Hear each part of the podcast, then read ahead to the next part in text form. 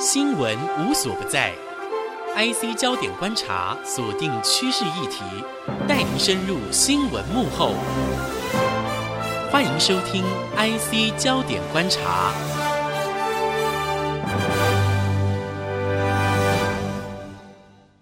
这里是 IC 之音逐客广播 FM 九七点五，欢迎收听 IC 焦点观察，我是郭鸿章。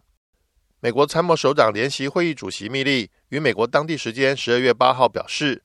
中国经济强盛之后，投入大量资源提升军事实力，试图在二零三五年追上美国，并以本世纪中叶在军事冲突中击败美国为目标。马克密利上将透过视讯参加《华尔街日报》执行长峰会时，提及了中国强军的野心。密利表示，中国致力实现上述的目标，现在与未来多年都将为美国带来重大安全挑战。美国最高军事首长密利上将的警告，对比中共领导人习近平在中共十九大五中全会宣布将在二零二七年实现所谓的建军百年目标，证明了中共其强化军力、对外扩张的野心展现无疑。中共十九大五中全会于十月二十九号闭幕时，首度提及了二零二七年实现建军百年目标。有中国学者分析，习近平加速提出这个目标，等同于抛弃以往和平崛起的基本战略。转向军国主义的发展路径，如同前面《华尔街日报》披露的会议上，美国军方跟政治圈都已经有体认到，美国将中国视为首要战略竞争对手之一。美中双方近年来在经济、科技、地缘政治等领域激烈的交锋。美国参谋首长联席会议主席密利上将表示：“我们不希望大国竞争演变成大国战争，如果真的发生，那将会是一场灾难。”密利上将进一步表示。四十年前，中国的军力完全比不上美国。但随着经济发展，中国投入巨资建设远洋海军，发展新式战斗机，强化反介入、区域拒止的能力，并且拓展到太空、网络军事等层面。现今的中国军力已经很可观。照这样下去，有朝一日势必与美国平起平坐。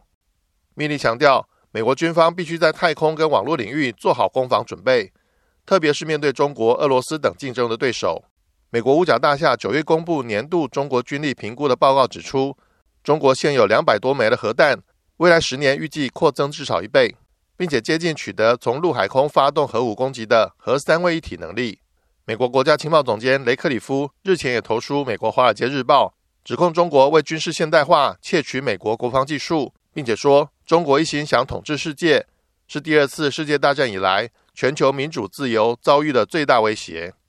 美国川普政府在军事层面增加航行自由等海军任务，试图在亚太地区遏制中国日益强盛的作为。然而，目前美国光要靠自身的力量遏制中国扩张的野心，实在有点困难。因此，不论是川普或是未来即将上任的拜登，都有联合盟邦遏制中共的构想跟做法。此外，根据日本共同社十二月五号的独家报道，多位日本政府相关人士透露，英国最快将在明年初。派遣以伊丽莎白女王号航空母舰为核心的战斗群，常驻包括冲绳县等日本西南诸岛在内的西太平洋，与日本海上自卫队、美国海军合作进行巡航。事实上，英国首相强生在十一月十九号就曾经透过视讯对国会发言指出，伊丽莎白女王号航空母舰明年将率领英国与盟邦组成的特遣舰队，执行英国二十年来规模最大的部署任务，范围涵盖地中海、印度洋以及东亚。日本共同社的报道还引述日本官员指称，英国之所以派遣伊丽莎白女王号航空母舰进驻西太平洋，这么做是因应中国对南海的主权主张，以及对香港问题的强烈关注。英国与中国正因为中方在香港实行港版国安法等问题，导致外交关系紧张。对此，全球防卫杂志采访主任陈国明分析，为了遏制中国的扩张，英国大动作的派遣他们仅有的两艘航空母舰之一前来西太平洋部署。足以显示出英国对印太区域安全的重视。中共处理香港的动作的确是个重要关键，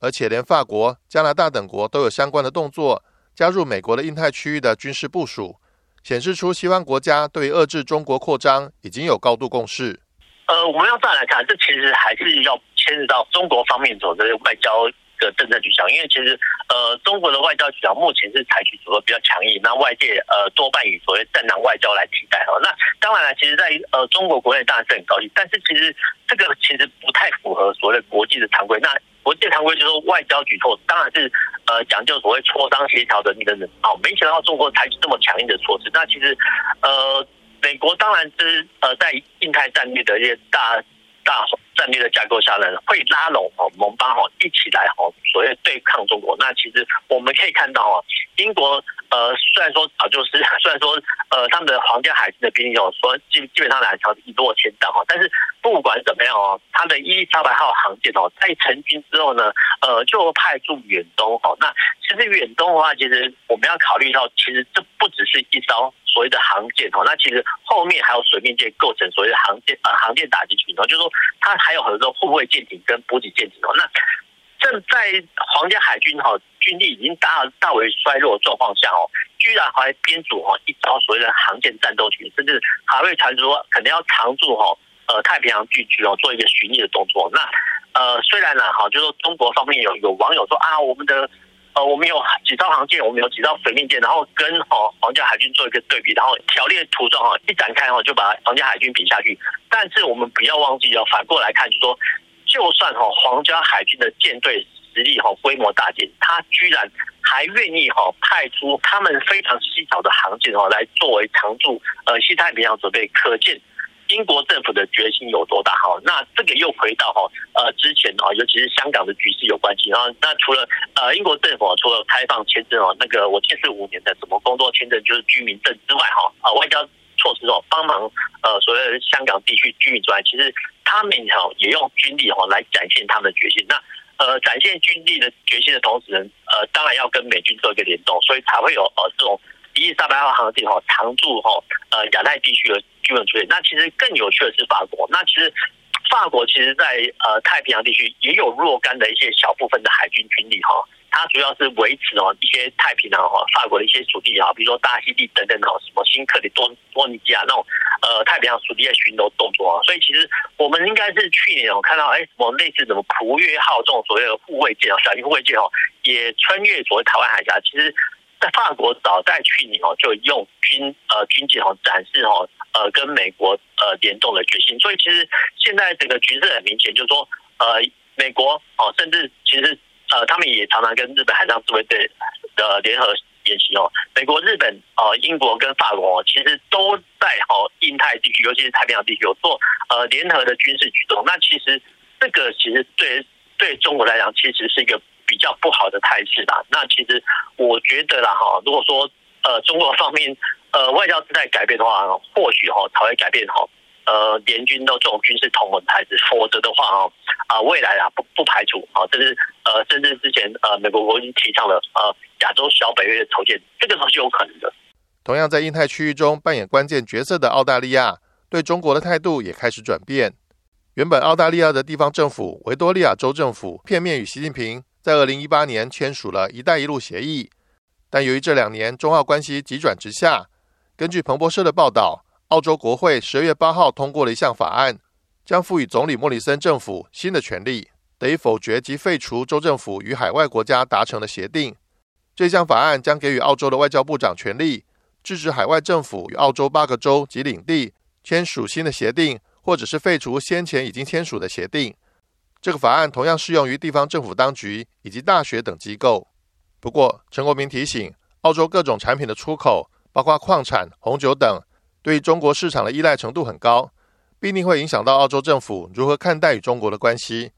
是否能够全力支持美国的印太战略，或者是在拜登上台之后，如何在策略上支持美国与其他的盟邦对中共的制衡。这一方面，澳洲会有较多的变数。